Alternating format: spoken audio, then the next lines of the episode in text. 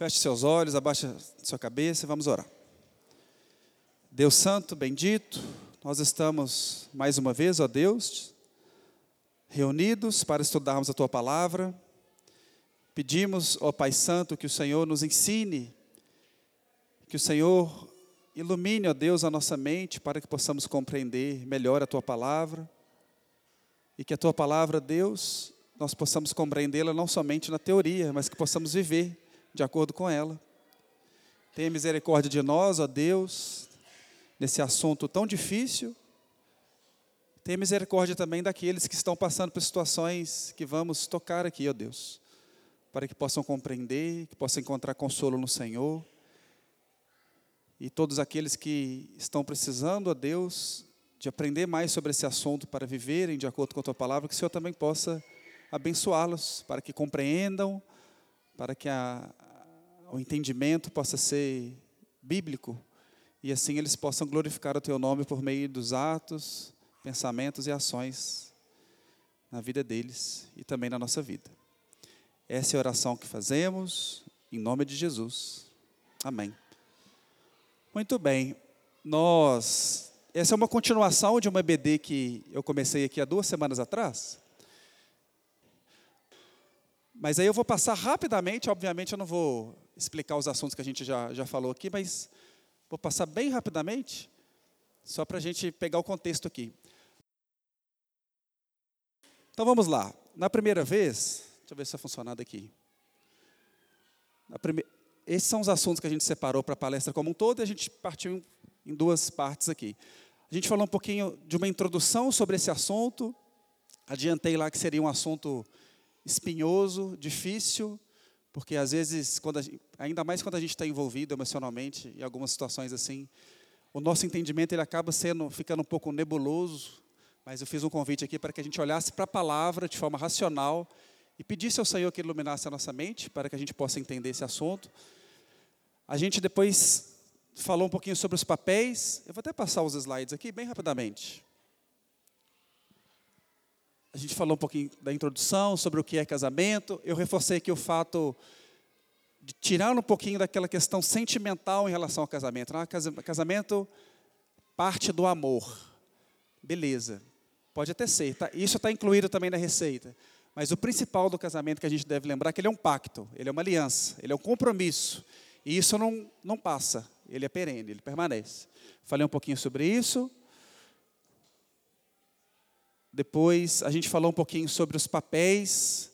Os irmãos vão lembrar sobre a submissão da mulher. A gente esclareceu um pouquinho ali é, alguns aspectos. Falou também sobre o amor protetor do homem, como o homem deve liderar e cuidar da mulher. Relembrando, né, como assim como Jesus faz com sua igreja. Depois a gente falou um pouquinho sobre perdão. Impossível permanecer casados e bem casados sem o perdão. É algo que a gente tem que exercitar diariamente. Não adianta colocar problema debaixo do tapete e achar que ele vai sumir algum dia. A gente tem que resolver o problema, perdoar e caminhar. Porque no outro dia, certamente vão ter outros pecados que você vai ter que perdoar, né? Então, quanto menos acumular, melhor. Tem que resolver rápido. A gente também falou sobre quantas vezes a gente deve perdoar. E também a gente falou quem deve, quem é o responsável por procurar resolver o problema. A gente leu aqui Mateus 18, 15, resolveu o conflito, né? Que é quem se sentiu, vocês lembram disso? Quem se sentiu, qual é a palavra? Fugiu agora. Ofendido, que deve procurar a pessoa, assim como Mateus 18 fala, e falar, olha, você me ofendeu naquilo, e a pessoa reconhecendo, ela pede perdão e está encerrado. Mas se a esposa, por exemplo, não procurar o marido para resolver o problema, mesmo sendo a parte ofendida, o que, que o marido tem que fazer? Ir atrás. Ele é o responsável. A gente até falou aqui, né, que em, algum, em algumas situações, o marido pode não ser culpado. Às vezes a esposa que vai ser culpada, mas o homem, ele é sempre responsável. Mesmo quando a mulher errar, ele continua sendo responsável. E ele que tem que buscar resolver o problema. A gente também falou sobre proteção, usando ali Provérbios 5. Chega para cá que está difícil ler aqui. Aí.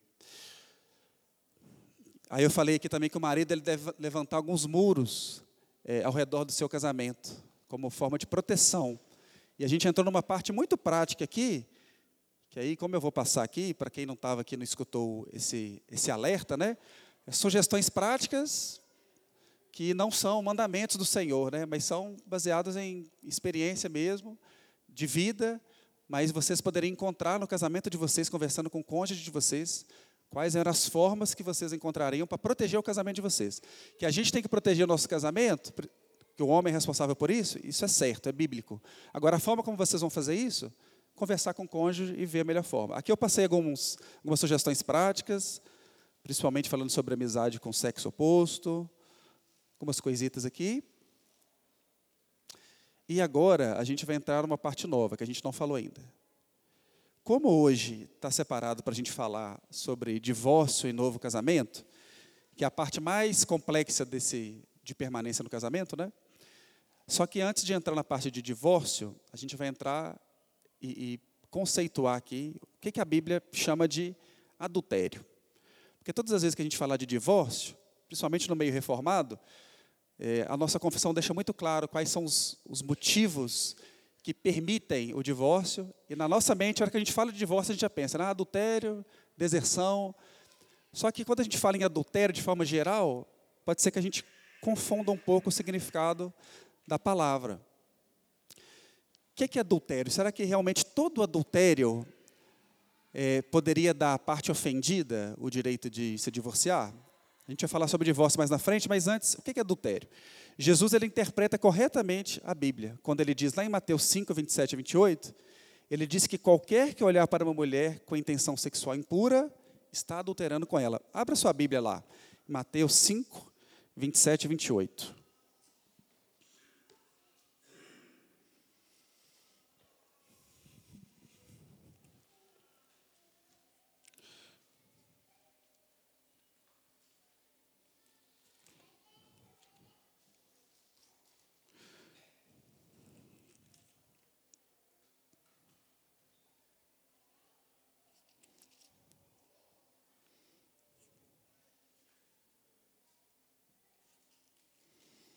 Que Jesus está ensinando no famoso Sermão do Monte.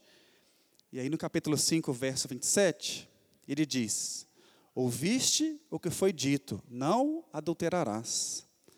Eu, porém, vos digo: qualquer que olhar para uma mulher com intenção impura, no coração já adulterou com ela.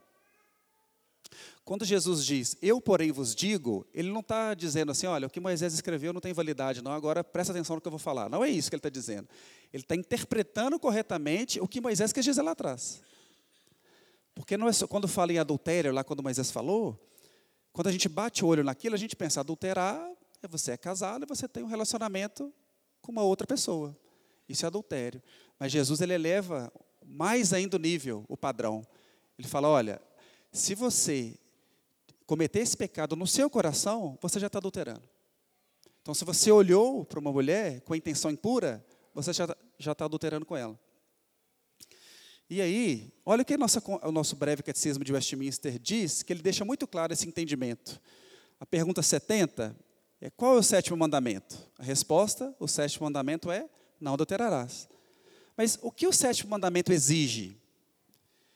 A gente poderia, numa resposta rápida, sem olhar para o catecismo, falar: exige que não adultere, que não tenha nenhum relacionamento fora do casamento. Mas o entendimento é, da confissão é, é baseado naquilo que Jesus interpretou desse mandamento, que diz o seguinte: o sétimo mandamento exige a conservação da nossa própria castidade e a da do nosso próximo no coração, nas palavras e nos costumes. A confissão, ela amplia baseado, obviamente, no que Jesus disse, muito entendimento sobre adultério. Porque ele diz que você é responsável pelos seus atos e você também tem que trabalhar para que o outro não caia nesse pecado. Só aqui a gente teria aplicações demais, né? O que a gente pode fazer para que, além de eu não olhar para uma outra mulher com intenção impura no meu coração, nem a minha esposa, obviamente, olhar para um outro homem com intenção impura, o que, que eu posso fazer para que eu também não seja alvo de olhares de outro outras mulheres casadas, outros homens casados. O que, que eu posso fazer? A, pergunta 70, a resposta da pergunta 71, ela traz um pouco dessa, dessa questão, que ela fala nas palavras, nos costumes e no coração. Jesus fala do coração lá, né? Mas a interpretação aqui da, da confissão, ela até amplia um pouquinho mais, falando das palavras, porque certamente, dependendo do tipo de conversa que você tem, você pode atrair olhares é, não desejosos, assim, olhares impuros, dependendo da conversa que você vai ter, dependendo dos seus costumes, das suas roupas. Você pode ajudar ou atrapalhar né, outros, outras pessoas a pecarem, olhando para você, olhando para sua roupa e vendo que não está de acordo com o que deveria ser e acaba pecando. Então, peca a pessoa que está olhando e peca também quem facilitou com que o outro tropeçasse. Esse é o conceito de adultério bíblico. Mas quando a gente for falar sobre divórcio agora no próximo slide, a gente vai ver se esse tipo de adultério dá direito à parte ofendida a divorciar. Então, se você, mulher, viu seu marido na rua olhando para uma mulher, para outra mulher, com intenção impura no coração, né, olhando de maneira maliciosa, obviamente isso é pecado, mas você pode pedir o divórcio por causa disso? Será que quando a Bíblia trata desse assunto, ela está falando desse tipo de adultério? Vamos ver. Entrando agora em divórcio, em novo casamento. Mas antes de chegar ainda em divórcio, qual que é a regra principal? Está lá em Mateus 19, 6, a parte B, que a gente vai ler muito Mateus 19 aqui nos próximos slides, mas nesse pedacinho fala: portanto, o que Deus juntou, não separe o homem. A gente vai explorar um pouquinho esse texto, que é quando Jesus dá uma resposta para os fariseus, que eles, eles praticamente falam para Jesus assim, ah, Moisés falou para dar carta de divórcio. Aí Jesus falou, não, não é bem assim. Né? Não foi assim desde o início, não era para ser assim. Aí ele, a gente vai explicar um pouco isso aqui.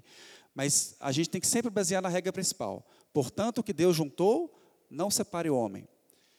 De forma direta e como regra, ninguém na terra tem autoridade para dissolver um casamento que, que Deus fez. E qual casamento que Deus fez? A gente até falou isso aqui na última, né?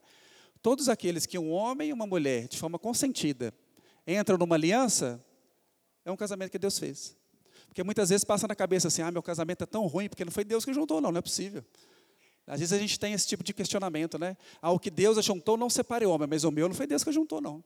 Não é possível que ele fez isso, porque está ruim. Mas todo casamento consentido é um casamento que Deus fez. Que entraram numa aliança. Né? Eu não estou falando de morar junto, estou falando de entrar numa aliança. Perante os homens e perante Deus. E a segunda parte de Malaquias 2,16, a parte A, que a gente vai, vai ler aqui também mais para frente, fala assim: Porque o Senhor, Deus de Israel, diz que odeia o repúdio. Ah, mas tem uma situação ou outra. Deus odeia o repúdio. Existe de forma excepcional algumas cláusulas que dão direito à parte ofendida? A gente vai falar delas. Mas eu gostaria que, que, que, a gente fixasse na nossa mente a regra principal. A regra principal é: casou, permaneça, permaneça casado até que a morte o separe. A, a Bíblia traz como regra principal o único momento em que a aliança é dissolvida de forma automática é no momento da morte. Quando um dos dois morrem, ali o casamento é dissolvido. Mas tirando isso, como regra principal, tá? Porque se, se fosse tivesse um vídeo que fizesse um corte, né, e pegar só essa parte, parecer que, é, que eu estou falando besteira, né? Mas como regra principal é isso: o que Deus juntou, não separe o homem. Olha o que a nossa confissão traz. E aí a gente vai no capítulo 24 do matrimônio de divórcio, traz um texto completo, né? Quem conhece a confissão sabe que ela sistematiza alguns assuntos da Escritura assuntos que às vezes é, não estão no lugar só das Escrituras, que não são tão claros. A confissão ela interpreta e traz um texto. Quando a gente lê aqui é muito fácil de entender. Né? Quando a gente procura na Escritura, dá um pouco mais de trabalho, né? Porque não tem um, um momento da Escritura que fala sobre casamento só. A Bíblia fala sobre casamento desde Gênesis e Apocalipse. Mas aqui a confissão traz de forma sistematizada e fácil da gente entender. Só que aí a gente vai explorar cada uma dessas, dessas questões nos próximos aqui. Mas diz assim, capítulo 24 do matrimônio do divórcio, a parte 6. Posto que a corrupção do homem seja tal que o incline a procurar argumentos a fim de indevidamente separar aqueles que Deus uniu em matrimônio, contudo, só é causa suficiente para dissolver os laços do matrimônio o adultério ou uma deserção tão obstinada que não possa ser remediada nem pela igreja, nem pelo magistrado civil para a dissolução do é, magistrado civil. Para a dissolução do matrimônio é necessário haver um processo público e regular, não se devendo deixar ao arbítrio e discrição das partes o decidirem em seu próprio caso. Veja só, quando fala em dissolver o matrimônio, eu já disse que a regra principal é não dissolver. Então aqui já está trazendo uma exceção. Mas notem bem no texto da confissão que existe uma exceção dentro de outra exceção. Porque ele não fala assim, o texto, contudo, só são causas suficientes, duas causas, adultério e deserção. Ele fala, ó, só é causa suficiente dissolver o adultério. Aí ele traz uma outra exceção. Ou, ou seja, tem uma outra situação aqui também que a gente pode compreender dessa forma, que a gente vai estudar também. Mas veja que o texto é muito claro, principalmente na primeira parte, que aquilo que Deus uniu, o homem não deve separar. Mas tem algumas situações, por causa da dureza do nosso coração, por causa do pecado, que vai dar à parte ofendida o, o direito de se divorciar para que não viva uma vida escravizada. Né? A gente vai falar sobre isso aqui então. Então vamos lá, vamos destrinchar um pouco, um pouco esse texto. O primeiro texto que a gente vai olhar aqui é o Deuteronômio 22, 24, 1 a 4. Que diz assim: Se um homem tomar uma mulher e se casar com ela, e se ela não for agradável aos seus olhos, por ter ele achado coisa indecente nela, atenção nessa parte. Ele achou alguma coisa indecente nela. Se ele lhe lacrar um termo de divórcio e lhe der a mão e a despedir de casa, e se ela saindo de sua casa for e se casar com outro homem, e se este a aborrecer, e lhe lavrar termo de divórcio, e lhe der na mão, e a despedir da sua casa, e se este último homem, que a tomou para si por mulher, vier a morrer, então seu primeiro marido, que a despediu, não poderá tornar a desposá-la para que seja sua mulher, depois que foi contaminada, pois é abominação perante o Senhor. Assim não farás pecar a terra que o Senhor teu Deus te dá por herança. Olha só, como eu disse, na Bíblia não é sistematizada, principalmente nessa parte de, de casamento. E aqui está trazendo a primeira exceção que já tinha lá no Antigo Testamento, em Deuteronômio. Então, qual é a situação aqui? O homem se casou com uma mulher. Aí aqui está falando que ele achou alguma coisa indecente nela. Ele descobriu algo que ele não sabia, ou, porque o, o texto não deixa isso tão claro, logo depois de casar aconteceu uma situação indecente. Ela cometeu algo indecente. Ele pode lavrar um termo de divórcio para ela e despedir. Falar, olha, você cometeu essa abominação, ou eu descobri agora, depois que eu casei, uma abominação que você cometeu lá atrás, então eu estou te despedindo. Então, nessa situação prática aqui, essa mulher sai, ela se casa com uma outra pessoa, e aí essa outra pessoa morre esse homem, ele não pode voltar, o primeiro homem, ele não pode voltar a casar com sua ex-esposa, porque isso é abominação perante o Senhor. Então, olha a situação. Nesse primeiro caso aqui, a gente vai ver outros, o sujeito indecente, infrator, foi a mulher. Ela comete abominação, ele comete abominação se casar com ela de novo. O texto não diz, nem eu estou falando que pode, mas o texto não diz, que é abominação ele se casar com qualquer outra. A ênfase no problema é de se casar com ela novamente.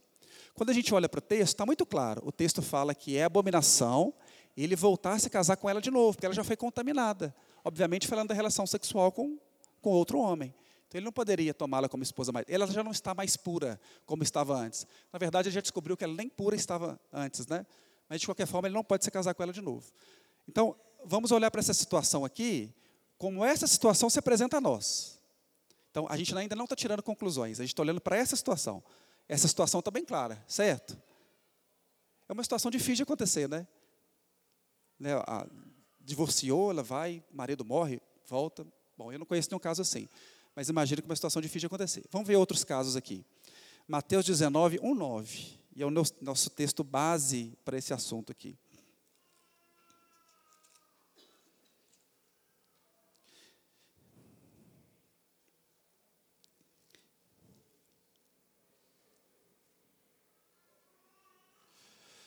Mateus 19, 1, 9.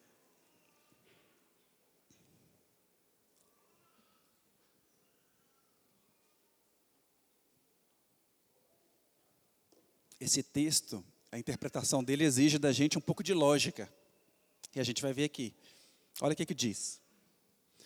E aconteceu que, concluindo Jesus estas palavras, deixou a Galiléia e foi para o território da Judéia, além do Jordão. Seguiram-no muitas multidões e curou-as ali. Vieram a ele alguns fariseus e o experimentavam, perguntando: Olha a intenção dos fariseus que o texto diz. Os fariseus queriam experimentar Jesus, queriam pegar ele em alguma contradição. É lícito ao marido repudiar a sua mulher por qualquer motivo? Na pergunta deles já tem a pegadinha aí, né?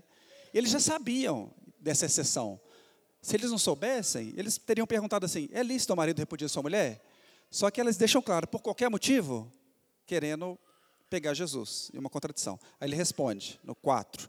Então respondeu ele: Não tem deslido que o Criador, desde o princípio, os fez homem e mulher, e que disse: Por esta causa deixará o homem pai e mãe e se unirá à sua mulher, tornando-se os dois uma só carne? De modo que já não são mais dois, porém uma só carne. Portanto, o que Deus ajuntou, não separe o homem. Antes de Jesus responder diretamente a pergunta que eles fizeram, ele traz para a base. Fala, olha, a base não é essa. A base é que tem que continuar casado para sempre. O que Deus ajuntou, não separe o homem. Replicaram-lhe, porque eles não desistem fácil, né, no versículo 7. Por que mandou então Moisés dar carta de divórcio, repudiar? Olha a maldade dessa pergunta. Parece que Moisés realmente falou com as pessoas: olha, deem carta de divórcio, está liberado. Vai lá, repudia as mulheres, as mulheres de vocês. Parece que até incentivando, né?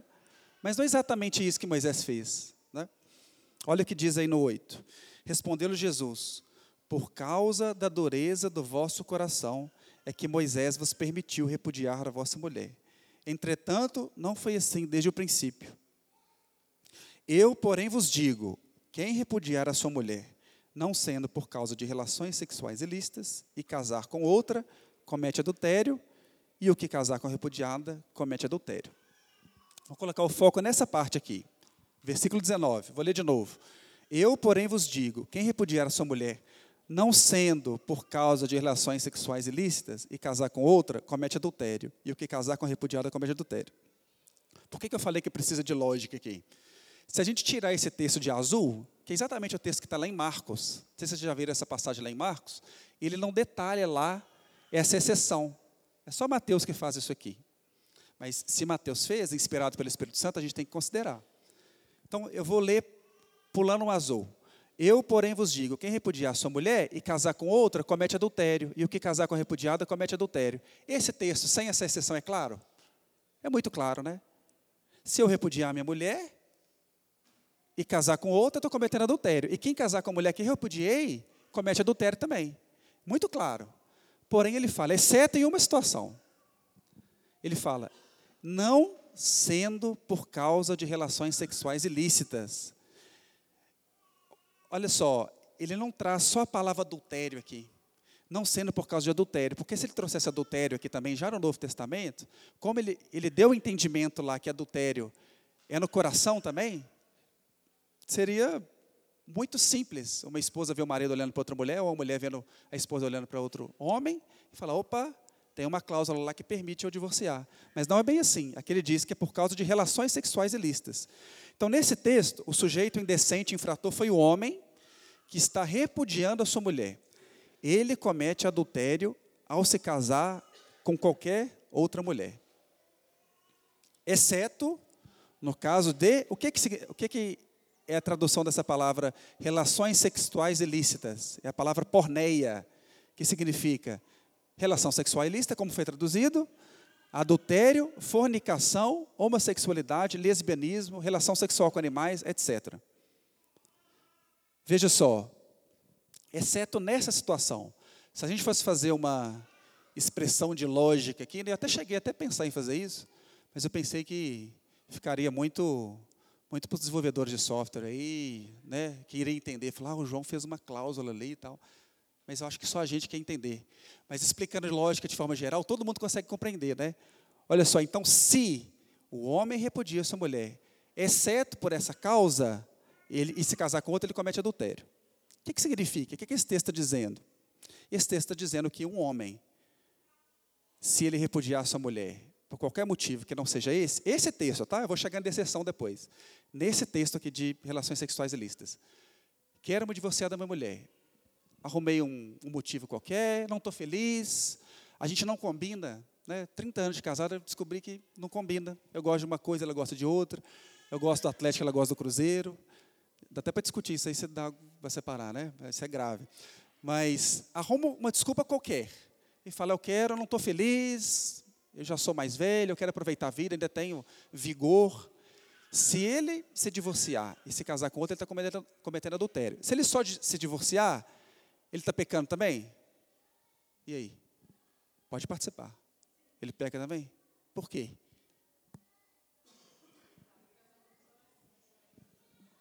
Porque ele está se, ele tá se apartando. E, inclusive, eu refleti muito sobre isso, porque o texto que traz sobre o pecado, ele sempre traz o casar de novo. Porque ele está falando do adultério. Porque, obviamente, se eu divorciar por qualquer outro motivo, sem casar de novo, eu não estou cometendo um adultério mas eu estou deixando de cumprir com as minhas obrigações como marido. Minha esposa vai ficar avulsa aí, ninguém está cuidando dela, ela ainda está casada comigo, porque o casamento não foi dissolvido, porque não é uma cláusula bíblica, e eu estou deixando de cuidar dela, então estou pecando nessas coisas, né? Mas se eu me casar com outra, eu cometo adultério. E se alguém casar com a minha esposa que eu repudiei, por qualquer motivo, comete adultério também. Olha que situação triste.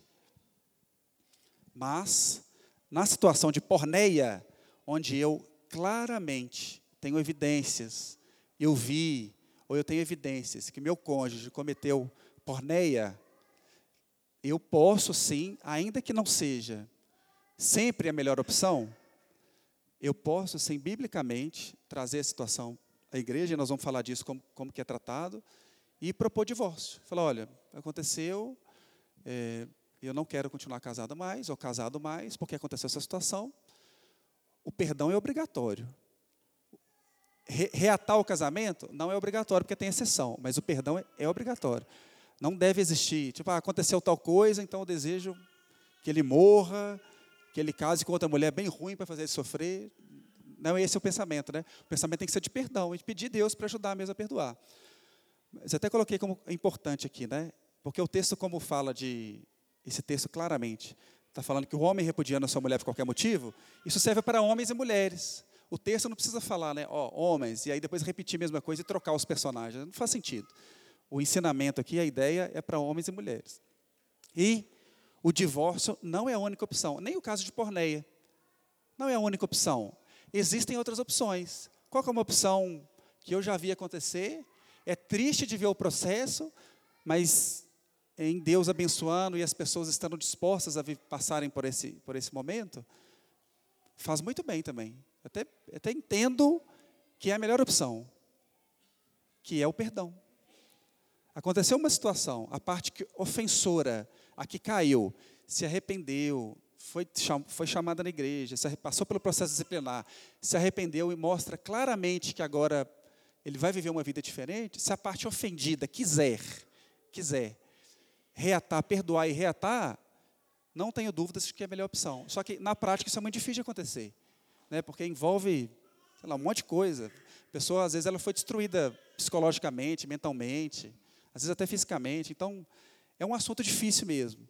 Mas eu já vi acontecer. Eu tenho um, um casal de amigos, até de uma outra igreja que eu era, que eles viveram uma vida muito triste antes, mas depois que eles colocaram algumas coisas é, em cima da mesa, as cartas em cima da mesa, conversaram, olha, aconteceu isso, isso, isso, e a esposa resolveu perdoar o marido, a gente até olhava para a situação e falava, olha, Deus realmente operou um, uma grande obra no coração dela, porque é muito difícil a gente ver de fora e achar que está funcionando, né? E funcionou muito bem para eles. Eles não tinham filhos antes, depois é, hoje tem dois filhos, são felizes, crentes no Senhor. Então isso é essa parte é individual. Essa escolha o, o ofendido tem. Se ela está entrando numa cláusula de exceção bíblica e ela tem o direito de propor divórcio e ela escolhe fazer ou não fazer, é uma escolha dela. Nessa parte, até esse exemplo que eu dei, é uma escolha dela. Tem situações que não vai ser, mas nesse momento é. Eu vou perdoar ou não? Né? Porque nunca a gente pode. A gente pode até aconselhar, né? vai conversar com o conselho. Aí o pastor, os presbíteros podem conversar, olha, você já pensou nessa possibilidade? Se ela falar assim, ah, não pensei, de maneira nenhuma ela pode ser coibida ou, ou coagida pelos pastores da igreja a, a voltar para casa e perdoar, porque se foi comprovado aquela situação, é ela que tem que decidir se, ou ele, né, se ele vai permanecer casado naquela situação ou não. Portanto, a parte de porneia, que pode ser traduzido também por, por adultério, mas para ficar claro aqui o termo, é essa. Então, e é a principal cláusula de exceção. Tem as duas que a confissão traz, mas lembra que eu falei que a deserção é uma exceção da exceção lá dentro? Porque a, o motivo que Jesus deixa claro lá em Mateus 19 é relações sexuais ilícitas. É único, até agora. A gente vai ver um, uma outra exceção, mas até agora é o único. Até aqui está claro? Então tá bom. Deserção. Aí Paulo Lá em 1 Coríntios 7, de 10 a 17. Vou abrir aqui, que está mais fácil de ler aqui. 1 Coríntios 7, de 10 a 17. Aí Paulo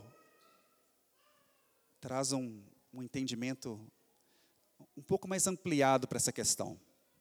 Porque até então está muito claro, né? Você olha para aquilo e fala, opa, Está muito claro. Qualquer situação que alguém propor divórcio na igreja, qualquer um é capaz de julgar baseado no, na questão do, do, da porneia. Teve algum caso comprovado de relações sexuais ilícitas? Teve. Beleza. Pode propor divórcio. Ah, não teve não. Eu acho que. Não, acho não. Você teve certeza? Você viu alguma coisa que comprova aquela situação?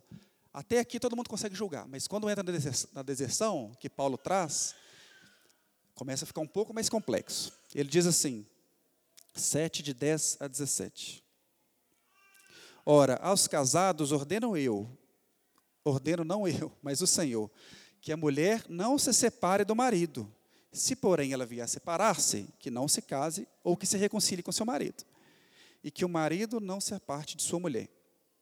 Ao mais digo eu, não o Senhor. Se algum irmão tem mulher incrédula e esta consente morar com ele, não abandone. Se a mulher tem marido incrédulo e este consente em viver com ela, não deixe o marido. Porque o marido incrédulo é santificado no convívio da esposa. E a esposa incrédula é santificada no convívio do marido, crente. De outra sorte, os vossos filhos seriam impuros, porém agora são santos. Até aqui, o texto é muito claro. Se, e, e Paulo está trazendo aqui nesse contexto algumas situações que aconteciam lá que acontecem hoje. Às vezes os dois são incrédulos, ninguém crê em Jesus, mas um dos dois converte. Né? Isso acontece. Graças a Deus acontece muito. Porque melhor do que os dois converter é um só, né? Pelo menos um converteu ali no relacionamento. Mas um converte. Ainda que seja uma bênção para a vida dele, ter conhecido o Senhor Jesus e ter esperança de viver com o Senhor em toda a eternidade, para todo sempre, ainda assim, durante esta vida, um casamento em julgo desigual vai trazer problemas, chateações, tristezas. E o que, que Paulo está orientando essas pessoas aqui? Porque é, isso não aconteceu comigo, mas se você está nessa situação de dois incrédulos, um se converte, quando começa a conhecer a palavra, começa a conhecer o Senhor, olha para o casamento, deve imaginar, gente, nós estamos vivendo aqui algo que tem nada a ver. A Bíblia fala para a gente viver de outra forma, a gente está vivendo todo torto, né? De forma difícil, a gente está escolhendo um caminho pior. Mas, se você tem um cônjuge que é incrédulo, ainda que você converse, tem dia que ele vai escutar, tem dia que não vai escutar, tem dia que ele não quer nem saber, tem dia que vai pedir para nem falar disso com ele. Então, você não vai conseguir ajustar seu casamento da forma como a Bíblia ordena. Mas o que, que Paulo está falando aqui? O caminho mais fácil é a porta de saída mesmo, né? Que a vontade é essa, opa, vou procurar outra pessoa que é crente também, e vou viver um outro casamento. Mas Paulo fala, não, permaneça casado. Porque o marido ímpio, ele é santificado no convívio da esposa crente, e o contrário também. E ele ainda fala: os filhos são considerados santos. Se um dos dois é crente, os filhos são considerados santos. Então, Paulo diz: não se separe, permaneça casado. Aí ele entra no, na parte do texto que a gente quer aqui, no 15. Ele fala o seguinte: Mas, se o descrente quiser apartar-se, que se aparte. Em tais casos, não fica sujeito à servidão, nem o irmão nem a irmã Deus vos tem chamado à paz. Pois, como sabes, ó mulher, se salvarás o teu marido? Ou como sabes, ó marido, se salvarás a tua, salvarás a tua mulher? Ande cada um segundo o Senhor lhe tem distribuído, cada um conforme Deus o tem chamado. É assim que ordeno em todas as igrejas. Veja bem, qual a situação que Paulo está apresentando aqui? A princípio, a gente não tem margem para fugir desse texto que ele está dando aqui. O texto é claro. Ele diz: se tem um incrédulo, dos dois, né? Um é crente um não é. Quem não é crente, quer ir embora. Ah, não quero ficar casado com você mais não. Vai embora. Abandona. Fala, ó, fica aí, eu vou ali comprar um cigarro e não volta mais, né? Tem essas histórias aí, vou ali já vou, comprar um pãozinho e não volta mais. O que Paulo está falando aqui é para que essas pessoas que estão sendo abandonadas não ficarem presas, escravizadas a um casamento assim. Fala, se ele quiser ir, não fique insistindo muito para que fique, não, porque você não tem certeza que você vai convertê-lo. É, às vezes pode passar na cabeça da pessoa, não, mas eu amo tanto essa pessoa, quero que ele fique aqui, porque eu vou pregar para ele, eu vou ensinar, e ele vai se converter. Paulo está dizendo, você não tem certeza. Se ele quiser sair, que saia. Mas não é também assim, né? Fala assim, ah, estou achando que eu vou embora, a pessoa já abre a porta, né? Opa, faz favor, né? Não é assim, né? Não é isso que Paulo está dizendo. Mas assim, não insista, não se coloque numa situação humilhante, querendo que aquela pessoa fique ali. Se quiser apartar, que se aparte. A interpretação desse, desse texto é muito clara em relação a isso. Mas tem mais coisa? Vamos ver. Aqui é o que eu disse, né? O crente não fica sujeito à escravidão de ficar insistindo em um casamento em que uma parte quer ir embora. Essa parte que fala Deus, Deus vos tem chamado à paz, a gente vai falar até um pouco dos perigos da, da, é, de ampliar o entendimento de deserção. Mas muita gente usa essa parte aqui, Deus vos tem chamado à paz para qualquer coisa. Qualquer coisa que aconteça, opa, eu quero ficar em paz. Deus tem me chamado à paz e arruma ali uma cláusula que a pessoa mesma arruma um jeitinho para ficar livre né, do, do cônjuge. Importante nessa parte aqui, que eu sei que viria essa pergunta depois, né? E quando forem dois crentes e um deles abandona? E aí? Paulo está falando de dois crentes aqui? Acho que nem passava na cabeça de Paulo que crente abandona o cônjuge, né? Não, não faz sentido, não, não cabe. E é exatamente o que a gente vai ler lá em Mateus 18, 15 a 18, que Mateus 18, 15 a 18 não vai dar a resposta clara, mas vai, vai nos dar um bom direcionamento aqui de como esse e outros assuntos devem ser tratados. Mateus 18, 15 a 18.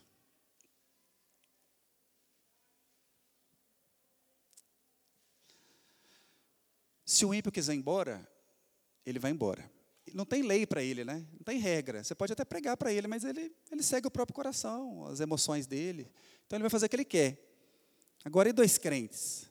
Se um crente quiser cometer um pecado ou quiser ir embora, o que, que tem que acontecer? Mateus 18, 15, fala assim: Se teu irmão pecar contra ti, vai arguí-lo entre ti e ele só. E se ele te ouvir, ganhaste a teu irmão. Se, porém, não te ouvir, toma ainda contigo uma ou duas pessoas, para que, pelo depoimento de duas ou três testemunhas, toda palavra se estabeleça. Até o 18, né? E se ele não os atender, diz-o a igreja. E se recusar ouvir também a igreja, o que está escrito no finalzinho aí? A parte B do 17. Considera-o como gentio e publicano. O que, que significa gentio e publicano aqui? Ele não é crente. Considera ele como não crente. Mateus 18 dá para a gente o passo a passo da disciplina eclesiástica. Qual que é o primeiro passo da disciplina eclesiástica? Não é fazer cartinha para o conselho. Não é. Ah, eu vi fulano fazendo aquela coisa, eu vou lá mandar uma carta para o conselho. Está errado. O primeiro passo de Mateus 18 qual é? Você, se seu irmão pecar contra você, ou uma situação ali que você está envolvido, né? Você vai conversar com aquela pessoa. Dizer, ô Felipe, aquilo que você falou lá, cara, achei ruim, fiquei chateado. Você me ofendeu com aquilo. E aí o Felipe falou, João, perdoa, não era minha intenção, me... errei ali de ter falado aquela palavra. A disciplina, ela começou e terminou da melhor forma possível. Ele escutou, ele entendeu, pediu perdão. Fim, acabou. Agora o Felipe fala assim: posso usar seu, seu como exemplo? Não é baseado em fatos reais, né, Felipe? Aí o Felipe fala com o Felipe, o Felipe me xingou lá. Eu ia falar jogando bola, mas pode parecer fatos reais que acontece lá de vez em quando. Mas aí uma outra situação, o Felipe falou uma palavra comigo, me xingou. Aí eu vou e chamo o Éder e falo, Éder, vamos conversar com o Felipe, que eu já conversei com ele. E ele não se dobra. Ele acha que ele está certo, que ele pode me xingar, usar um palavrão e me xingar. Aí eu chamo o Éder e falo, Vamos sentar eu, Felipe e Éder, falou, Felipe, assim como eu conversei com você, eu trouxe o Éder, porque a gente quer te exortar, para que você não cometa esse pecado mais. Aí o Felipe, olha, falei mesmo, e é isso mesmo. Aí eu só uso esse tipo de palavra. Essa palavra no meu dia a dia, não quis ofender, e toda vez que precisar usar de novo essa palavra, eu vou usar. Ou seja, ele não se dobrou. Então, que, que, qual que é o meu procedimento aí? Aí sim, eu vou fazer uma denúncia para o conselho da igreja, dizendo, olha, aconteceu essa, essa situação, no dia tal fui conversar com o Felipe, ele não se dobrou, chamei o Éder para conversar comigo, ele foi conversar também, mesmo assim ele não se dobrou. Terceiro passo da disciplina eclesiástica de Mateus 18, diz-o à igreja. Então, fiz uma denúncia lá para o conselho, nos procedimentos internos da IPB, o conselho vai abrir um tribunal para entender, vai chamar o Felipe para conversar, para entender, vai ver provas daquilo, tal, testemunhas, que é o caso que o Éder, do Éder foi lá. E se ainda assim o Felipe ele não, ele não se dobrou, o conselho chamou, mostrou ah, para ele o erro dele, mostrou na Bíblia, tal, e ele fala: "Não, é isso mesmo. Eu vou viver desse jeito, porque é assim que eu quero fazer". O que, que acontece com o Felipe? Ele vai ser disciplinado e pode chegar até a última instância da disciplina eclesiástica, que é ser excluído da igreja. E quando ele é excluído da igreja, ele não é considerado crente mais. Ele é considerado como gentil publicano. Ele não está tá no nosso meio mais. Olha, ele não, ele não quer viver como a gente vive, não quer obedecer a palavra como a gente obedece, então ele não faz parte mais da igreja presbiteriana peregrinos. Ou seja, se ele der a volta lá e conseguir uma outra igreja que vai aceitar ele sem buscar os antecedentes, ele está vivendo lá, a gente não está sabendo. Mas ele não está rolado aqui mais. A responsabilidade da igreja é tratar esse pecado. Eu dei o exemplo aqui da, da palavra mal falada ali, mas aplicando para o casamento. Né? Se dois crentes vivendo ali um casamento, casados, bonitinho ou não bonitinho, e acontece alguma situação, alguém quer separar, ou comete qualquer pecado, que, que a gente falou das exceções aqui também, uma vez o cônjuge conversa, olha, aconteceu tal situação, tal, e aí não se dobra, leva testemunha, não se dobra, leva para conselho. E aí o que o conselho tem que fazer? Chamar essa pessoa que ofendeu e fazer o mesmo processo que eu comentei aqui do Felipe. Explicar biblicamente por que ela está errada, ela não pode se separar, ela vai entender por que você quer se separar. Ah, eu quero separar porque, não sei, o arroz queima sempre, né? não dá para ficar junto assim, todo dia comer arroz queimado. Beleza, olha, isso não é um motivo bíblico para você se separar. Você vai ter que permanecer casado. Ele fala, não, ainda assim eu quero separar. O conselho, ele deve, obrigatoriamente, se, ele, se for um conselho que quiser obedecer ao Senhor, e não quiser arrumar meios para que o Felipe fique feliz, para que o cônjuge fique feliz, ou para que esse casal, um, os dois fiquem, tentem fazer os dois ficarem felizes, né? arrumar um jeitinho ali, ele tem que disciplinar a parte que ofendeu. Ele tem que disciplinar. Esse é o caminho que Deus escolheu na palavra dele para tratar com o pecador. Até esse que está sendo excluído. Porque ele pode voltar. Ele vai ver a seriedade que é obedecer o Evangelho. E ele pode voltar. Mas tem que tratar. Então, se foi tratado e ele foi excluído da igreja, ele é considerado como não crente. Então, nesse caso aqui, a pergunta é: quando dois crentes, um deles abandona, não existe dois crentes, um deles abandonar. Ou não deveria existir. Se uma igreja deixa isso acontecer, está completamente errado. Não deve existir abandono de crente. Vocês conseguem imaginar alguém piedoso, que quer obedecer ao Senhor, que quer obedecer a palavra abandonando seu cônjuge? Não faz sentido nenhum. Não, cabe. Se isso acontece, é porque a gente tem que questionar a situação que aquela pessoa que está abandonando está.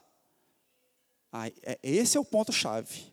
Que, infelizmente, irmãos, não é uma. Não é, um, é, não é comum a gente ver nas igrejas tratar esse assunto com essa seriedade. É, eu estava até lendo um, uma, um artigo falando de algumas estatísticas sobre divórcio no Brasil, acho que eu cheguei até a comentar aqui com vocês algumas delas. É, depois que liberou o divórcio no Brasil, porque antes não era liberado, cresceu demais, assustadoramente, a quantidade de pessoas que são divorciadas. Se eu não me engano, antes era um a cada dez, antes de, de, de ter essa promulgação da lei, e depois que, que teve a lei, é um a cada quatro casamentos termina o divórcio no Brasil. É muito. E o que está acontecendo dentro das igrejas? A igreja era para ser uma ilha em relação a esse número. Essa estatística é do mundo, não era para ser para a gente. Só que como é tratado sempre com a camaradagem, não, veja bem, vamos olhar aqui, o que, que aconteceu, não quero deixar ninguém triste, todo mundo tem que ficar feliz, todo mundo tem que continuar, sei lá o que, que passa na cabeça dos pastores, né, contribuindo, então não posso excluir ninguém. E acaba não trata o pecado e o pecado vai ficando no meio. E quando os outros membros veem que o pecado não é tratado, ah, divorciar é tranquilo, não dá nada não. Aconteceu um probleminha lá que eu estou triste, aí tranquilo. É só não continuar casado. Não, mas e a igreja? O que, é que vai acontecer lá? Não, a igreja lá é tranquila, eu converso lá com os presbíteros, com o pastor, não dá nada não. Mas é para dar. Biblicamente é para dar. Bom, só voltando aqui, eu falei sobre o adultério, relações sexuais ilícitas, agora eu falei sobre a deserção. E já vou caminhar para o final. Mas o ponto é, Paulo aqui está falando sobre a deserção física, sim ou não? Parece que sim, né? Está deixando. Porém, há um entendimento no meio reformado que a gente consegue, com muito cuidado e muito zelo, encaixar algumas outras situações em deserção. Vou dar um exemplo aqui que eu vou falar daqui a pouquinho. É, violência doméstica. Tem uma esposa que apanha todo dia. O marido não foi embora. Ele é até incrédulo, mas ele não foi embora, não. Ele está lá. Ele não se apartou fisicamente. Ele não falou assim: Ó, oh, estou indo embora. Vou ficar aqui porque todo dia eu quero te bater. E bate. E bate, e bate. E aí? Tem Lei Maria da Penha na, na sociedade que ajuda, né? Mas e dentro da igreja? Será que procurando conselho, o, o conselho de algum pastor, o pastor deveria falar: olha, bom, peraí, vamos olhar aqui, é deserção? Não. É adultério? Não. Então, o cara é fiel, mas bate todo dia. E aí é tranquilo? Então, por isso que, por essa e outras razões, existe um entendimento no meio da igreja reformada sobre a, é, a ampliação desse termo deserção. A deserção não necessariamente é só física. Antes de entrar nisso, uma base para a gente colocar em mente qual que é o sexto mandamento. Pergunta 67, de breve catecismo de Westminster. O sétimo mandamento é não matarás. Mas beleza, o que, significa exatamente isso? Assim como adultério, não adulterarás. Beleza, o que, eu tenho que fazer? Não adulterar. Vocês lembram que o entendimento não é só esse, é mais amplo. Aqui, da mesma forma, o não matarás é só não matar ninguém? Não.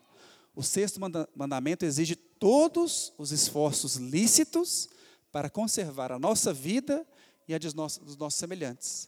Então, se você está andando na rua e vendo alguém em situação, é, uma pessoa mais fraca, sendo agredida ali, espancada, é seu dever ir lá intervir e ajudar. Não deixar aquilo acontecer, porque senão você está quebrando o sexto mandamento de não matarás. Ah, mas não foi eu que matei, quem está matando é ele lá mesmo assim.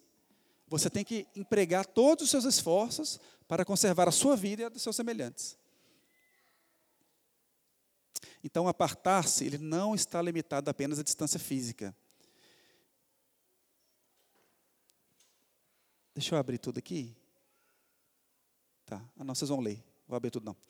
Olha lá, Malaquias 2, de 10 a 16. Abre aí. Malaquias é o último livro do Antigo Testamento.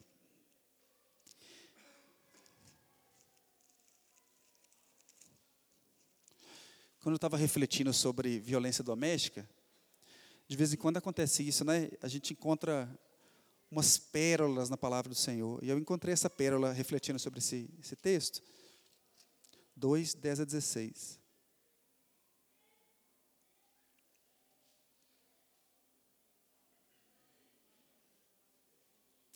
Eu não vou ler ele todo, não. Esse trecho, 10 a 16, ele vocês lembram daquelas passagens de Malaquias onde Deus está acusando o povo? Olha, vocês têm me roubado. Em quê? Dos dízimos, das ofertas. Ah, vocês têm feito tal coisa. Por quê? E ele vai explicando. Aqui ele está falando sobre casamento, do 10 ao 16. Vocês estão profanando a aliança que vocês fizeram com a mulher da, da mocidade de vocês, ou seja, a esposa de vocês. E no final, aí a gente, a gente leu aquele pedacinho de Malaquias que fala que Deus odeia o repúdio. Mas ele não odeia só o repúdio, nesse mesmo trecho, que o contexto é casamento, olha o que ele diz, lá no 15. Não fez o Senhor um mesmo que, havendo nele um pouco de espírito, e por que somente um? Ele buscava a descendência que prometera. Portanto, cuidai de vós mesmos e que ninguém seja infiel para com a mulher da sua mocidade. Porque o Senhor, Deus de Israel, diz que odeia o repúdio. A gente leu isso aqui. E também o que mais que ele odeia? Aquele que cobre de violência as suas vestes, diz o Senhor dos Exércitos. Portanto, cuidai vós mesmos e não sejas, sejais infiéis. Dentro de, do assunto de infidelidade conjugal, ele coloca aqui que Deus odeia aquele que cobre de violência as suas vestes. Não está falando de qualquer violência. Ele está falando da violência doméstica. Deus odeia a violência doméstica. Então, no nosso entendimento, juntando aqui o texto claramente mostrando que Deus odeia a violência doméstica e que nós devemos conservar nossa própria vida, não faz sentido nenhum uma mulher ficar debaixo do mesmo teto de um homem que está batendo nela todo dia. O que, que vai acontecer se ela continuar lá? Vai acabar morrendo. É o que acontece quando não tem freio, né? Uma hora vai morrer. Outras situações, problemas graves com a lei ou risco de morte, entra na mesma situação que eu falei aqui. Mas correndo aqui um pouquinho, para a gente entender que são atitudes que, de uma forma bem direta, está expulsando o cônjuge, o cônjuge de casa. Às vezes ele não está falando, ó, vou deixar essa casa, vou embora, uma deserção clara, mas ele está com as atitudes dele, atitudes graves, expulsando o cônjuge de casa, colocando a vida dele e a vida dos filhos em risco, ou situações que impedem de servir o Senhor. Mas olha só, essas duas exceções que eu trouxe aqui são, são claras, mas eu, eu trago um alerta aqui também. É muito importante, quando a gente abre um pouquinho o entendimento sobre deserção, acho que tem alguém preso no banheiro ali.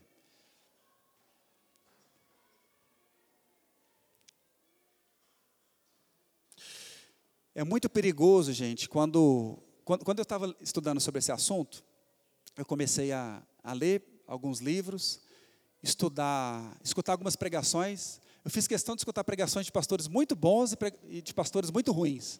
Escutei e falei, o que esse povo está falando sobre esse assunto? Deixa eu escutar. Não vou nem citar as igrejas que eu escutei, não. Eu escutei muitas pregações.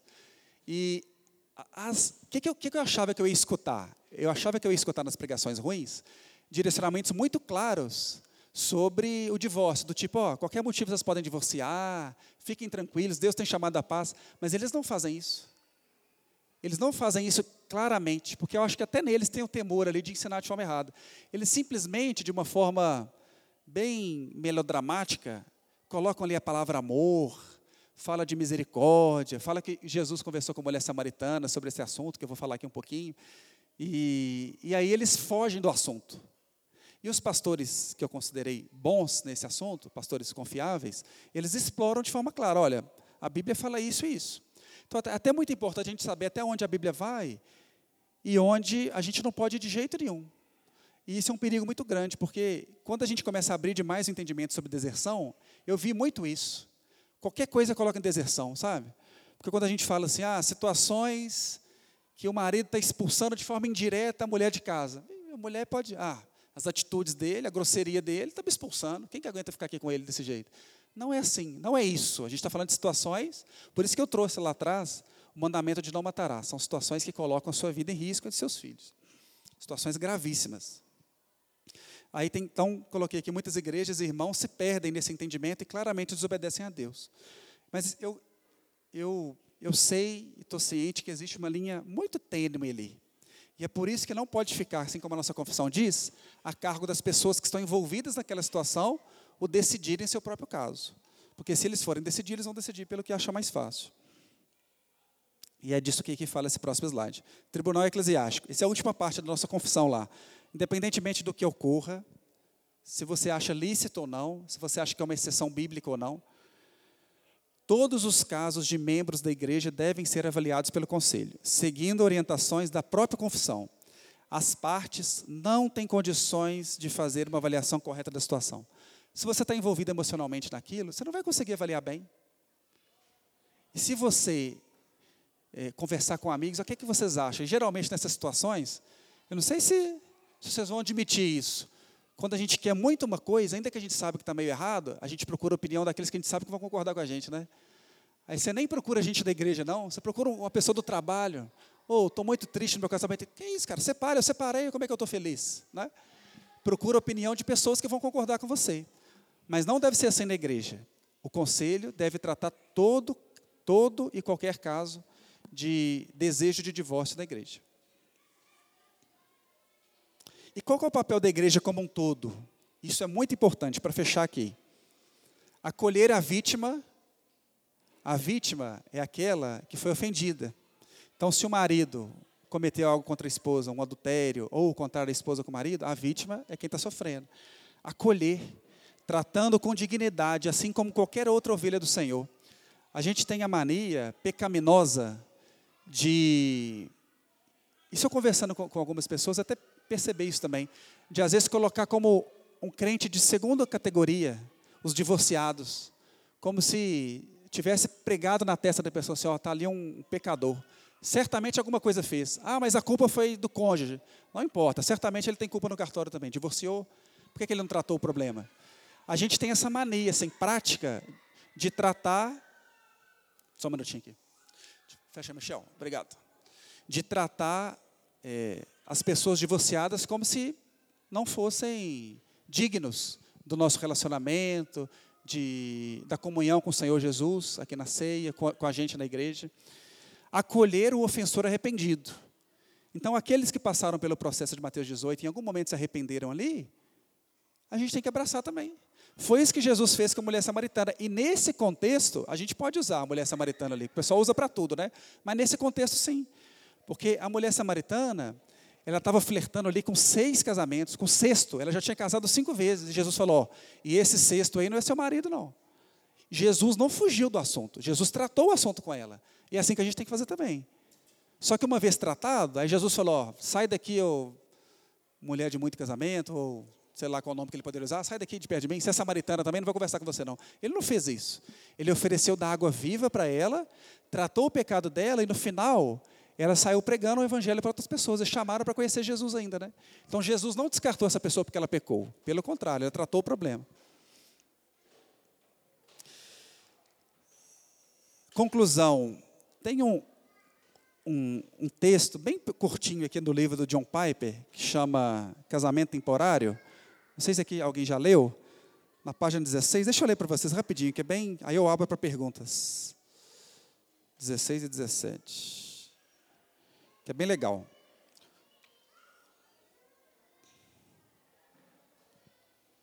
O texto chama assim: A gente conseguiu. E aí, eu estou falando aqui a conclusão da lição como um todo, né? a permanência. Aí eu não estou falando sobre, só sobre divórcio, que não vai fazer sentido o texto, mas falando desde o início do casamento que a gente falou na última até essas exceções que a gente está tratando. A gente conseguiu. O casamento é uma dádiva temporária. Eu só arranhei a superfície de suas maravilhas e de suas mágoas. Espero que você vá muito além disso, com mais profundidade mais altitude. No momento em que este livro é publicado, Noel e eu estamos completando o nosso quadragésimo aniversário de casamento. Ela é dádiva de Deus para mim, muito mais do que mereço. Sempre conversamos sobre a, marav a maravilha de estarmos casados até a morte de um de nós. Nosso casamento não está isento de perturbações. Então, imaginamos quando estivermos aos nossos 70 ou 80 anos, quando o divórcio não será somente pecado, mas também socialmente estúpido, sentados um diante do outro, talvez numa cafeteria, rindo da cara enrugada um do outro e dizendo com a mais profunda gratidão pela graça de Deus: a gente conseguiu. Muito bem. Aqueles que estão apenas começando, simplesmente me junto a Dietrich Bonhoeffer nos seus dizeres. Acolham bem um ao outro, para a glória de Deus. Esta é a palavra de Deus para seu casamento. Rendam-lhe graças por isso. Deem-lhe graças por lhe haver conduzido até aqui. Peçam-lhe que firme o casamento de vocês, que o confirme, o santifique e o preserve. Assim seu casamento será para o louvor da sua glória. Amém. Muito bem, pessoal. É, eu queria. a gente já passou um pouquinho do tempo, mas perguntas. Alguém quer fazer alguma pergunta, alguma colocação? Tem o um microfone aí, Marcos? Aqui. Marcos aqui, ó. De Marcos para Marcos.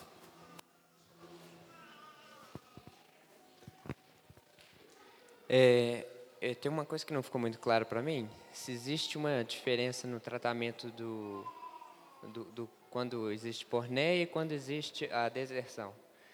No caso da porneia, a pessoa pode automaticamente decidir divorciar, e no caso da deserção, ela tem que fazer o, o, o processo todo de disciplina eclesiástica, que é um, peca, um irmão pecou contra você? É, eu não sei se eu entendi bem, mas você está perguntando se na deserção ele tem que passar pelo processo disciplinar e no caso da porneia é, automático, é isso? É automático. Não, é. nos dois casos tem que passar. Porque olha só, se o cônjuge descobre que seu cônjuge está cometendo uma relação sexual ilícita ou descobriu que aconteceu algo assim, ele não pode julgar sozinho. Ele tem estou imaginando que são dois crentes da igreja, uhum. ou evangélicos, ou arrolados na igreja presbiteriana peregrinos, né? Porque o crente seria mais difícil, mas trazer para o conselho conversar com a pessoa, levar uma testemunha, depois trazer para o conselho, passar pelo processo disciplinar, e aí sim o tribunal eclesiástico que será criado para esse assunto vai tomar uma decisão. Ó, oh, realmente, esse caso aí, você tem direito a divorciar e acontece o divórcio, aí sim, essa pessoa, a vítima, tem direito a se casar novamente, sem cometer pecado. Mas então ela não pode divorciar só porque houve a porneia, mas sim porque houve e ela não se arrependeu, porque o processo de, de, de disciplina eclesiástica é assim. Se a pessoa se arrepender, ela volta. É, é mas nem chega na igreja esse caso. Porque olha só, se o cônjuge conversou com, a igreja, com, o cônjuge dele e eles se resolveram ali, houve arrependimento e ele quer retornar, ninguém nem soube. Uhum. É até melhor que seja assim. Não precisa da igreja saber mesmo, não.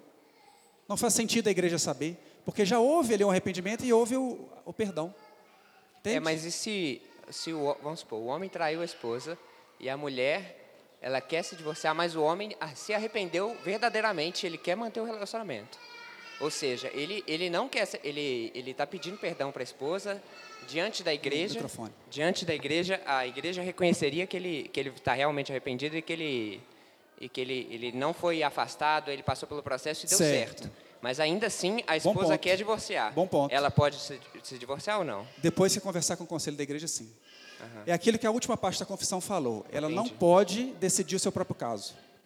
O que então é diferente do caso da deserção, porque da deserção não. Só se ela, se o, se o parceiro não se arrepender e não não. É porque se, você concorda Entende? comigo que sendo a deserção, ele está indo embora. Se ele se arrepender, ele vai ficar. Ah, eu não vou embora mais não. Então tem que continuar casado mesmo. Entendeu? É, entendi. Ok. Ninguém mais? Ariane, deixa o microfone chegar aí. Pega leve, Ariane. Aí o microfone é. É, a respeito, quando você falou, quando um cônjuge larga o outro, a, é pecado se ela casar de novo. Aí ela tem que permanecer sozinha até a morte? O cônjuge largou. Mas espera aí, quem casou de novo? Não entendi. Não. Você disse assim, ah. uma parte, que quando um larga o outro, por algum motivo fútil, que é pecado se ele se junta a outra pessoa e a pessoa que ficou também se casar de novo. Certo. Então, quando separam, eles têm que ficar sozinhos. Por exemplo, o cônjuge foi embora, aí um ficou. Tá. Mesmo o que saiu, aí a pessoa tem que ficar sozinha até a morte? Nós estamos falando de dois funciona? ímpios aí? É, eu não sei. É porque para ímpio não tem regra, né? O ímpio ele já está condenado. Por isso que todas as vezes que a Bíblia vai tratar sobre esse assunto, pelo menos um dos dois é crente. É crente. Porque para o ímpio, assim, ah, eu fui embora, o outro ficou, o outro não pode casar? Na deserção pode. Mas se for para qualquer outro assunto, não. Não pode casar. Aí ele tem que ficar só. Tem que ficar só. É porque. Mas, peraí, vamos, vamos, colocar um exemplo claro. Divorciou por qualquer outro assunto bobagem. Qualquer bobagem. Foi embora. foi embora. Aí você está perguntando se a parte que ficou, ela pode se casar de novo. É. Tá, eu... Fala que é pecado. Tanto que Sim, eu não consigo ver nas escrituras, tá? Pode vir alguém depois, se alguém quiser contribuir aí, e mostrar que sim. Eu entendo que não, a princípio não. Mas é passivo da gente estudar mais o assunto, porque é, é uma linha bem tênue, é bem tênue. A Bíblia não deixa claro que pode. Até nos casos em onde há exceção, não deixa tão claro que pode. Você vê que a gente teve que usar lógica ali para entender, opa, exceto, então, no outro caso, poderia. Porque não é incentivado mesmo casar de novo. Mas, assim, a pessoa, mesmo a vítima, se ficar sozinha, servindo ao Senhor a vida inteira, eu tenho certeza que assim ela não peca. Agora, casando de novo, pode ser que peque. Não tenho tanta certeza assim. Não é tão claro para mim. Pergunta aí, presbítero. Resposta? Resposta bem-vinda também. Mais alguém? O André lá.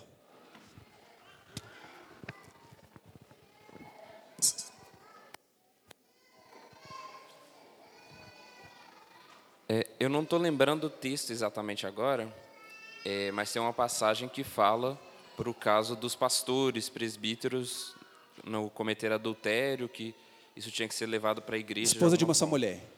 Não, de ser levado para a igreja, ah, é, ser tá. exposto à igreja. Como que funciona nesse caso de um pastor ou presbítero cometer adultério? E... No caso de se arrepender, isso tem que ser levado para a igreja? Ele tem que ser afastado mesmo do ministério? Como funciona? É um bom ponto, assim, mas aí entra um pouco mais nas regras da, da IPB de interpretação desse texto, que é bem clara. Não sei se alguém, o Bruno está aí, se ele quer explicar, ou algum presbítero. Quer não? Encardido, né? Explica para nós aí, pastor. É Paulo escrevendo para Timóteo, se eu não me engano, né? Mas eu não lembro se ele fala justamente do pecado de adultério. Acho que ele fala de pecados de forma geral, pelo que eu me lembro, e que devem ser tratados de forma pública, assim, né? Não só no caso do, do de adultério, mas presbíteros da igreja, quando são eles, que Paulo fala o seguinte, olha, você tem que honrá-los. Então, não é por qualquer motivo que você vai sair denunciando, falando mal do presbítero, pastor, mas se for ser tratado, que seja tratado então de forma pública. Parece que Paulo assume que o pastor, né, o presbítero, ele é uma figura pública na igreja, né? Então que não tem como tratar de forma velada pecados que é, ele cometeu. Eu. Sim. E no caso. Terminou não? Exatamente a referência. Eu tenho quase certeza que alguma carta de Timóteo que Paulo fala. Primeira Timóteo 5? 5 a partir do 17. Então é isso aí. Depois vocês conferem lá. Mas falando especificamente sobre adultério, se houve adultério, por exemplo, de pastores, ainda que haja um arrependimento, ele não deveria permanecer no ministério, tem que ser retirado. Aí não, nesse caso não tem, existe o perdão, mas ele não pode ocupar mais aquele o púlpito da igreja, né? Ainda que ele volte para a esposa depois, tal, mas é, se ele Aí eu falei uma coisa aqui que eu não sei, porque houve arrependimento, voltou, às vezes a gente não vai ficar sabendo, mas quando foi tratado por um processo eclesiástico e público, ele não, não pode mais ficar na igreja, tem que ser afastado. Que entra nessa questão que Paulo disse de, de ser marido de uma só mulher, né? Aí o, a regra é mais pesada mesmo. Alguém mais, pessoal, para a gente encerrar aqui? Ó, oh, mas só o Fernando, tem mais alguém para encerrar? Acabou, né? Então tá bom. Só o Fernando e a gente encerra porque já está tarde. Bom, é, você disse, a própria Bíblia também, ela é bem clara, é, sobre essa questão de, de Jesus, ele, não, ele não admite o adultério, salvo nessa, nessa exceção aí no caso aí, né? E você diz que o casamento é uma, é uma, é uma união até que a morte o separe. Indissolúvel. É, indissolúvel. É, ou seja, a pessoa ficou viúva, tal, está livre para casar. Aí casou, uma, casou depois de viúvo, volta esse mesmo processo aí de ser uma união indissolúvel? Sim. E aí, no caso, como é que a igreja, assim, é, falando num contexto bem nosso, presbiteriano mesmo, como é que a igreja, como é que ela trata esse tipo de situação da pessoa casar e depois separar e casar de novo. Em qual situação? Não entendi. Não, situação assim, mas é, como é que a igreja vê? A pessoa viu, ficou viúva, tá. casou, tá. aí em pouco tempo separou, casou de novo. Como é que a gente encara isso aí? É do jeito que eu expliquei aqui de Mateus 18, na disciplina. Então, é, se está casando, se está separando, divorciando, e não tem uma exceção bíblica para provar porque está se divorciando, vai ser disciplinado e se não se arrepender, vai ser excluído da igreja. Agora, se se arrepender, vai continuar convivendo com os irmãos, porque é um pecador é, arrependido, como todos nós somos. Um pecador arrependido de algum, pecado. Uns mais graves do que outros, mas todos pecados. É isso. Pessoal, vamos encerrar? Então vamos. Baixe sua cabeça aí, vamos fazer uma oração. Deus Santo, nós louvamos o Teu nome por Tua santa palavra e pedimos que o Senhor nos abençoe deste restante de domingo. Prepare, a Deus, o nosso coração, a nossa mente para o culto solene ao Senhor, que possamos estar aqui às 18, descansados, prontos para cultuarmos a Ti. E que o Senhor cuide de nós, ó Deus, nesse dia do descanso, para que possamos refletir sobre a Tua salvação, sobre a Tua palavra, e que possamos glorificar o Teu nome em tudo que fizermos, ó Deus. Nós oramos agradecidos em nome de Jesus. Amém.